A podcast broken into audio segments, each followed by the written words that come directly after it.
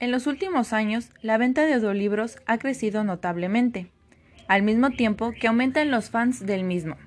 También crece el debate en torno a este nuevo formato de lectura auditiva. Audiolibros versus lectura tradicional. ¿Qué diferencias hay? Compromiso. Leer versus escuchar.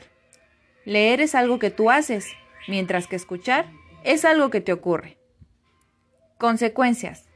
La falta de una acción consciente puede hacer que el impacto no sea tan relevante en nuestra mente. Asimilación de información. Aprender versus lectura.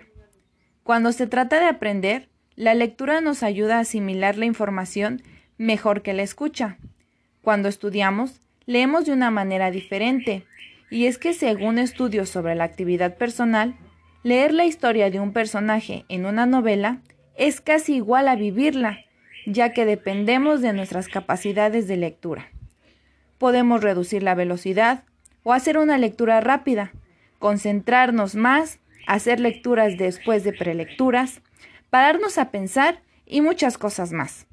Además, el texto escrito ayuda al lector con su organización en encabezados y párrafos.